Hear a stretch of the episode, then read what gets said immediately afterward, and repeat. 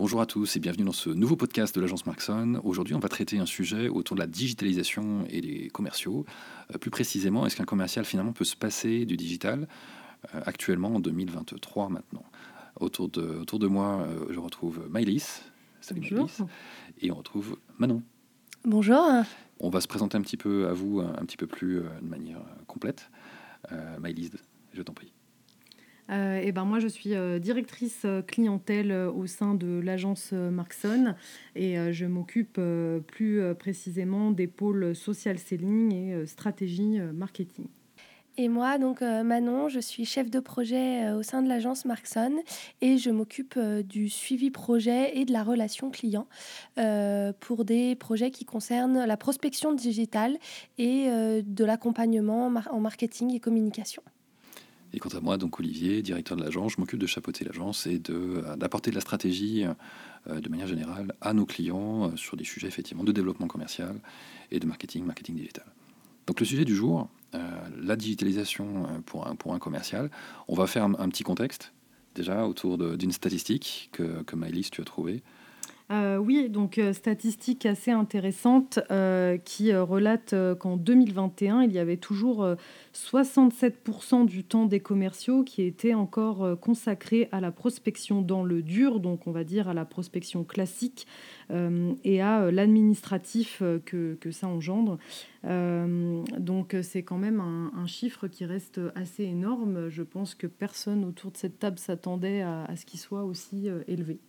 Oui, tout à fait. 67%, ça veut dire que les commerciaux, on va dire quasiment trois quarts, euh, continuent leur méthode traditionnelle autour de euh, justement la commercialisation euh, téléphone à froid, pourquoi pas envoyer des mailings, pourquoi pas aller directement toquer à la porte.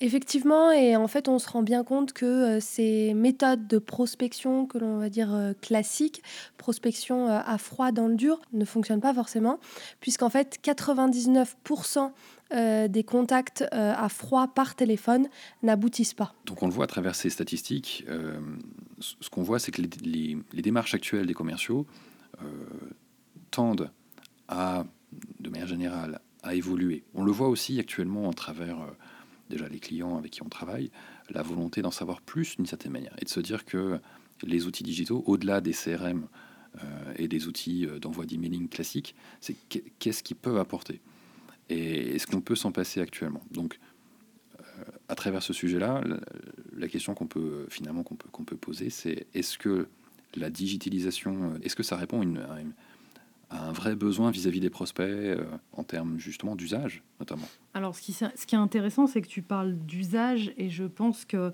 euh, la, première chose à, mettre en avant par rapport à ça, c'est la data qui aujourd'hui qui est l'or noir du 21e siècle, hein, clairement.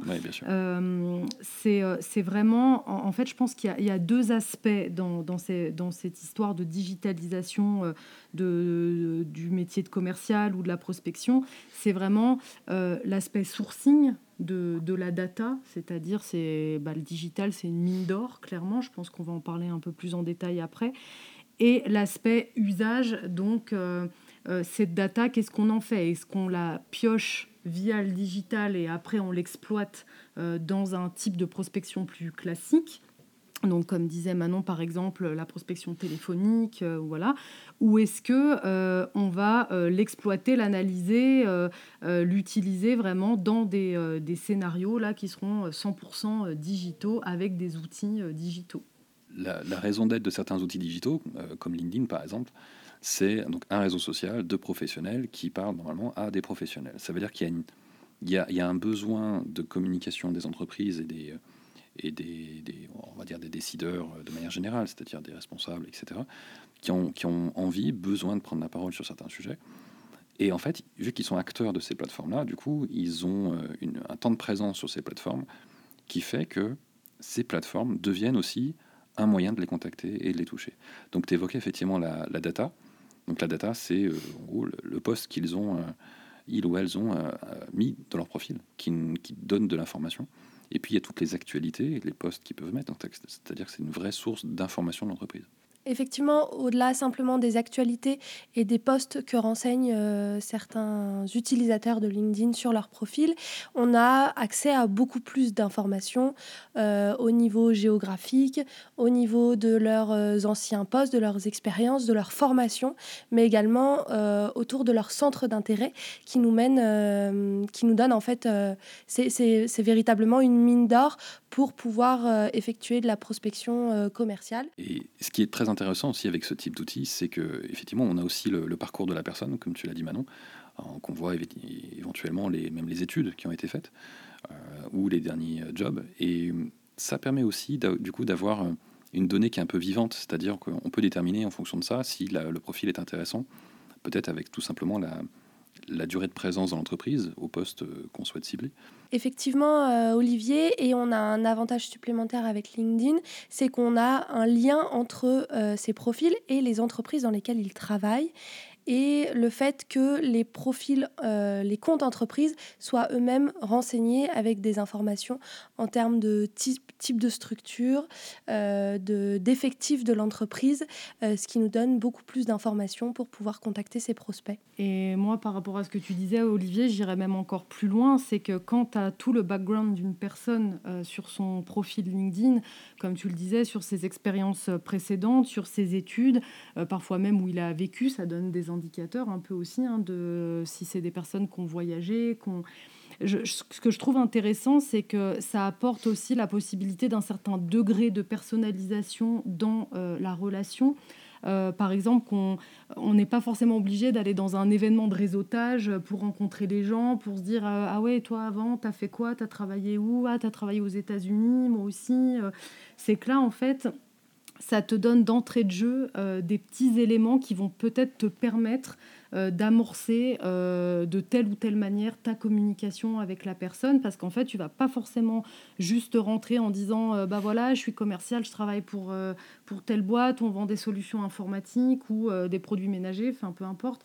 C'est vraiment de rentrer en disant ah j'ai vu que vous avez travaillé pendant tant d'années dans telle entreprise à New York je travaillais dans le quartier jusqu'à juste à côté euh, c'est intéressant, on aurait pu se croiser euh, parce qu'on y était à la même période. Alors là, je rentre vraiment dans un, détail euh, important, mais en fait, ça peut être sur plein d'autres critères. Et on se rend compte que bah, l'expression le monde est petit, elle prend tout son sens parfois avec LinkedIn, où on a connu le cousin d'un ami qui a travaillé avec telle personne parce qu'on parce qu'on fait le lien sur le nom de l'entreprise. Et tout ça, ça peut vraiment amorcer des contacts super intéressants et, et qui mettent tout de suite un certain degré de familiarité euh, aussi. Exactement, tu as tout à fait raison, Maïlis. Et du coup, euh, le prospect que l'on va contacter avec ce degré de personnalisation, il va, il va, son attention va être attirée par ces informations qu'on va lui fournir. Et en fait, le taux de conversion va être bien meilleur sur ce type, euh, sur ce type de contact personnalisé. Ce qui fait que les, les commerciaux, finalement, avec cette capacité, ce potentiel que propose notamment bah, LinkedIn, mais on va dire le processus, la digitalisation, c'est finalement euh, des, facteurs supplémentaires pour euh, que la transformation se fasse mieux. Euh, c'est un peu ce que je retiens de ce que vous dites. Et dans les faits, on, s'aperçoit nous aussi au travers des, projets et des clients qu'on peut accompagner sur des sujets comme ça, c'est qu'il y, a une vraie accroche entre finalement une méthode et des outils digitaux, et puis finalement un, une, manière de commercialiser qui, est un peu dans la continuité, mais qui est complétée avec des nouvelles informations. Euh, c'est-à-dire qu'on ne cherche plus nécessairement à, euh, à, se dire je veux absolument une entreprise dans tel secteur. C'est finalement je vais toucher euh, Michel, je vais, je vais toucher Julie, je vais toucher un tel, et comment je vais pouvoir la toucher au mieux avec son parcours, avec finalement ses attentes, la bonne compréhension de son contexte. ce que va très bien faire un commercial quand il va pouvoir directement toucher ou dialoguer avec la personne. Et l'objectif finalement, c'est d'arriver à ce point-là. C'est le quand on, quand on parle de processus et de commercialisation euh, et de digitalisation de la commercialisation, c'est finalement c'est ça, c'est amener à faire ce qu'on peut faire, ce qu'on faisait il y a une quinzaine, vingtaine d'années, à coup de téléphone, de rendez-vous, de salon, etc. Mais de le faire par un processus finalement digital pour amener à une prise de contact derrière. Donc ça permet d'une certaine manière de faciliter la prise de contact. Euh, et je pense que les commerciaux actuellement comprennent de plus en plus euh, que ça, finalement, le but, c'est pas de créer une opposition, c'est plutôt une complémentarité et de se dire, il y a un vrai potentiel là-dedans. Euh, après, il peut y avoir des commerciaux qui se disent, moi, ce qui m'intéresse, euh, moi, de toute façon, c'est, j'ai l'habitude, c'est le téléphone. Et on peut le prendre en compte, et on le prend en compte, c'est-à-dire d'aller au plus vite, au plus tôt possible vers la prise de contact par téléphone. Et puis l'un n'empêche pas l'autre. Ça peut être aussi des approches complémentaires. Euh, le point d'entrée peut être le, le, digital et après on se rabat sur le téléphone ou le contraire. vraiment, c'est. je, ne pense pas que le, le digital, en tout cas encore pas maintenant, mais je pense pas qu'on peut dire que le digital remplace complètement euh, le, euh, la, le cycle de, commercialisation ou de, de prospection euh, classique. C'est, ça, ça, fait partie des transformations qui sont amorcées et qu'on doit intégrer en fait dans les nouveaux modèles. Mais en tout cas, c'est euh, voilà, c'est plus de la complémentarité qu'il faut voir parce que l'aspect humain, l'aspect vraiment contact à la voix ou, euh, ou sur le terrain, d'aller rencontrer les gens, reste très, très important et très intéressant d'ailleurs euh, pour, pour les échanges parce que quand on va rencontrer quelqu'un, on a qu'on se met autour d'une table, qu'on boit un café. Euh, c'est encore autre chose. Euh, mais je pense qu'il faut, c'est vraiment ça, c'est vraiment le voir comme une complémentarité et, euh, et, de se dire que ça va apporter une, une force de frappe supplémentaire et qui n'empêchera pas de, de, poursuivre après son, son, son chemin par d'autres moyens. Euh, et dans certains secteurs, d'ailleurs, on sait que ces, ces points de contact-là sont indispensables, souvent d'ailleurs. Donc ça, il faut vraiment pas le négliger il faut pas le, le jeter à la poubelle. C'est important. Au-delà des informations que peuvent nous fournir certains outils digitaux tels que LinkedIn, le digital euh, nous permet euh, également de bénéficier d'outils qui vont faciliter la prise de contact et la prospection. Euh, effectivement, on a plusieurs outils tels que Sales Navigator, qui est un outil qui appartient à LinkedIn, qui nous permet de créer des listes euh, de prospects euh, pour certaines, on va dire, campagnes que l'on va mener dans la prospection. Et puis, on a également d'autres outils qui vont nous permettre d'automatiser certains processus de contact pour lesquels, en tant que commerciaux, vous n'avez pas de valeur ajoutée, tels que des vues de profil, des demandes d'ajout à votre réseau et également des messages de remerciement que vous allez envoyer une fois que euh, votre prospect aura accepté votre demande d'ajout dans votre réseau. Ça, effectivement, c'est tous les outils qui permettent de, de faciliter la démarche euh, euh, de commercialisation. Et qui permettent d'avoir une force de frappe beaucoup plus augmentée. Complètement, parce que juste avant, on parlait plutôt qualitatif, c'est-à-dire parler finalement du, de la bonne personne, de la bonne cible et et, en partie du message. Et puis là, il y a la notion un peu plus quantitative, la capacité à, sur une volumétrie euh, qui peut être d'une centaine, qui peut aller jusqu'à plusieurs milliers hein, potentiellement, avec les outils d'automatisation. Donc c'est aussi un facilitateur et un gain de temps pour, euh, pour le commercial. Après, c'est comme tout, c'est-à-dire que c'est une question de, j'ai envie de dire, d'usage, c'est-à-dire euh, l'automatisation en particulier, c'est toujours un sujet qu'on aborde avec nos clients. On peut automatiser 10 000 prospects question, c'est à un moment donné, euh, toucher 10 000 prospects avec, le même message, est-ce que c'est pertinent? Est-ce que vous le feriez euh, commercialement parlant avec, euh, avec un email ou avec, avec un contact par téléphone? A priori, non. Vous allez forcément personnaliser, dans tous les cas. Et donc, je reste convaincu que la digitalisation, elle passe forcément par déjà des, des, critères un peu plus personnalisés, mais aussi par de l'humain, malgré tout. De l'humain à plusieurs étapes, à plusieurs moments.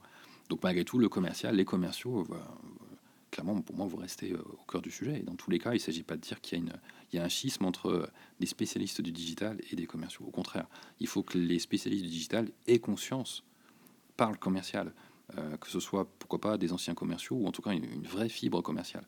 Il ne s'agit pas de faire de, la publicité avec le digital. Donc ça, c'est vraiment super important. Pour rebondir sur ce que tu dis, Olivier, et notamment sur, euh, sur la notion d'équilibre entre le quali et le quanti, je pense aussi que le tout, c'est de, de trouver euh, les bonnes pratiques. Euh, parce qu'il y a ceux qui pensent que c'est pas forcément fait pour eux, qui n'ont pas l'habitude, ceux qui vont se mettre dedans un peu par hasard, ou ceux qui vont y aller all-in parce qu'ils sont en confiance par rapport à ça. Malgré tout, peu importe le type, de profil qu'on a à ce moment-là, c'est vraiment de, faire attention, même peut-être de se faire bien accompagner en termes de stratégie euh, si, euh, si, on en ressent le besoin. Mais euh, si on parle de quantitatif, par exemple, notamment sur ce que Manon disait, de pouvoir automatiser certaines étapes qui n'ont pas une forte valeur ajoutée, c'est quand même de faire attention à ne pas faire n'importe quoi. On sait que dans un premier temps, ça va passer par l'augmentation de son réseau. Euh, c'est sûr que si on n'a que 100 personnes dans son réseau, il y a un moment donné, on va être assez limité en termes de contact. Mais en même temps, si on a 15 000 personnes dans son réseau, mais que ces 15 000 personnes-là ne sont pas pertinentes euh, par rapport à notre profil, par rapport à notre démarche sur LinkedIn, déjà on va être pénalisé sur notre SSI. Euh, premièrement, enfin, à un moment donné. Et, euh, deuxièmement, euh, il y a aussi un souci de pertinence pour les, pour les personnes qu'on va vouloir ajouter. Il y a des personnes qui vont être un petit peu plus tatillonnes, qui vont faire un petit peu plus attention aux, aux personnes qu'elles rentrent dans leur réseau. Déjà, quand on a un commercial qui nous démarche, ne serait-ce que pour rentrer en contact, on peut se dire que c'est pas forcément désintéressé. Donc, il faut vraiment faire attention à tous ces aspects-là. Euh, pour derrière ne pas être pénalisé, que ce soit par LinkedIn ou par la communauté. Ce qui est une, surcouche, on va dire, effectivement, de personnalisation qu'on a évoqué juste avant, et puis de contenu finalement. Et euh, quand je disais le, le, schisme qu'il pouvait y avoir, ou la séparation entre le marketing et, le commercial, je trouve que la digitalisation euh, des processus commerciaux, ça a amené à travailler, du moins à appuyer le, le lien entre le marketing et le commercial. C'est-à-dire que le commercial a besoin du, euh, marketing euh, pour justement véhiculer les, euh, les bons messages, les bons outils, que c'est une vidéo, que soit un document, organiser pourquoi pas un webinar, etc. Donc forcément, les deux services doivent se parler un peu plus encore, je trouve, avec la digitalisation. Et je trouve ça très intéressant que le digital, finalement, crée le pont entre les deux. Finalement, le digital est peut-être la réponse à l'éternelle problématique d'alignement du marketing et des ventes. En tout cas, moi j'en suis convaincu, vous le savez. Euh, et, je, trouve euh, toujours vraiment très intéressant de discuter avec des, avec des marketeurs ou des commerciaux sur ce type de sujet. Et on, voit souvent qu'il y a des. Ça pense souvent de, forcément du côté de leur, leur paroisse, hein, comme on dit. Euh, et, mais chacun doit faire un effort. et quand je dis effort, c'est-à-dire de juste une simple compréhension de se dire que que le travail du marketeur va être facilité parce qu'un commercial va l'aider à comprendre, euh, pourquoi pas, le sujet du terrain, en fait. Euh, là, le, le, commercial va forcément devoir s'ouvrir à des sujets de, marketing, de cible, de, de comportement, d'usage, etc., etc. Pour finir, euh, la réponse à la question est-ce qu'un commercial peut se passer du digital? Actuellement, ça me semble compliqué. Ça me semble compliqué et ça me semble un peu illusoire peut-être de se dire que dans les dix prochaines années, un commercial ne va pas changer sa méthode de commercialisation et va rester sur une méthode, on va dire, traditionnelle. Si je puis En tout cas, moi, ça me semble un petit peu euh, euh, difficile à entendre. Oui, je suis plutôt d'accord. Euh, je, je, enfin, je, reviens sur ce que j'ai dit encore tout à l'heure. Pour moi, aujourd'hui, il y a une vraie complémentarité, une vraie synergie. pour moi, ça fonctionne plus du tout en silo. C'est vraiment, voilà, il y a une dilution, mais dans le sens positif. Euh, des, de la limite, on va dire, un peu entre les deux, et que maintenant, euh, je pense que c'est indispensable, ne serait-ce que pour le sourcing de la data, si on veut juste parler d'un premier niveau. Et après, euh, bah, par rapport à tout ce qu'on vient de dire aujourd'hui autour de cette table, on se rend compte que les possibilités sont quasiment infinies de ce qu'on peut faire aujourd'hui en tant que commercial avec le digital. C'est la fin de ce podcast. On vous remercie et à très bientôt. À très bientôt. Merci à tous. Merci à tous. À bientôt.